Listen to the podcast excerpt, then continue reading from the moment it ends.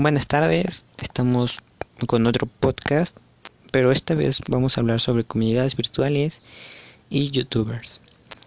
Las diferencias entre cada uno son que las comunidades virtuales pueden intercambiar información y ofrecer apoyo para conversar y solicitar de manera informal y a través de comunicación simultánea. Y una de sus características, bueno, son cinco características, sería 1. Fidelización. 2. Compromiso. 3. Participación. Y 4. Interés común en capacidad de influir. Y la 5 sería sentimientos. Pero sin embargo, un youtuber es comunicador y creador de contenido de audio visual que como objetivo es aumentar las vistas de algún producto o de alguna empresa.